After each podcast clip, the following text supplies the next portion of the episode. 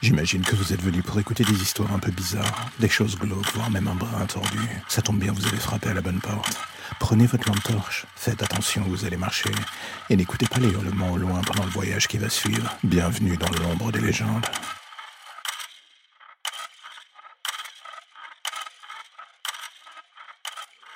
Vous savez quoi, parfois je me dis que mon esprit est la pire zone créative possible. Comment est-ce que je peux prendre autant de plaisir à écrire des horreurs pareilles? Non, c'est vrai quoi. Je passe mon temps à plonger dans ce que j'ai de plus sombre comme idée, dans le seul et unique but de m'en séparer pour faire de la fiction divertissante pour vous. Alors oui, on va mettre entre parenthèses l'utilisation de ce mot vu qu'il est évident qu'aux yeux de certains la chose pourra paraître peu adéquate. Mais en même temps, est-ce que cela a une véritable importance? J'ai envie de vous dire non. La relation qu'on entretient avec sa page blanche finit la plupart du temps par avoir un aspect thérapeutique dans certains cas. On balance tout ce qu'on a dans son monde imaginaire en vrai, en pire, en partiel. Tout ça pour qu'on puisse enfin s'en débarrasser. Chacun utilisera ce médium de la manière qui lui chante. Moi, j'ai pris le parti de faire de l'horreur, de mettre les mains dans le cambouis. L'horreur m'a toujours fasciné. Certains, c'est la cuisine, la photo, je ne sais quoi.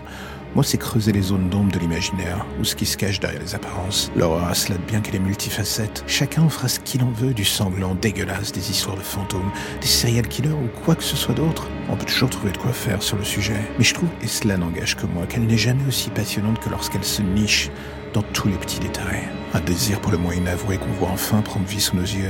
Un cauchemar qui nous hante depuis trop longtemps. La révélation du vrai visage d'une personne qu'on pensait au-delà de tout soupçon. Écrire et passer son temps devant un micro pour ce genre en particulier, c'est aussi passionnant que frustrant. Pour le premier cas, cela donne l'occasion de se challenger et c'est cool. Pour le second, cela peut frustrer car on a bien souvent l'impression tenace qu'on pourra jamais faire le tour du sujet. Surtout vu l'époque qui est la nôtre. L'horreur y est quotidienne sous une forme ou une autre. Du coup, à quoi bon essayer de la transposer en fiction? On risque de se dire que le réel sera toujours pire. C'est ça le problème.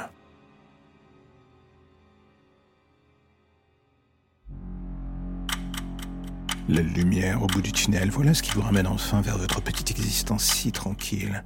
Plus d'ombre, plus d'histoire ou de légendes bizarres. Juste le quotidien qui revient frapper à votre porte en attendant de replonger d'ici demain matin vers de nouvelles zones pour le moins sombres. Vous avez déjà envie de revenir, je le sais. Mais patientez, chaque chose en son temps.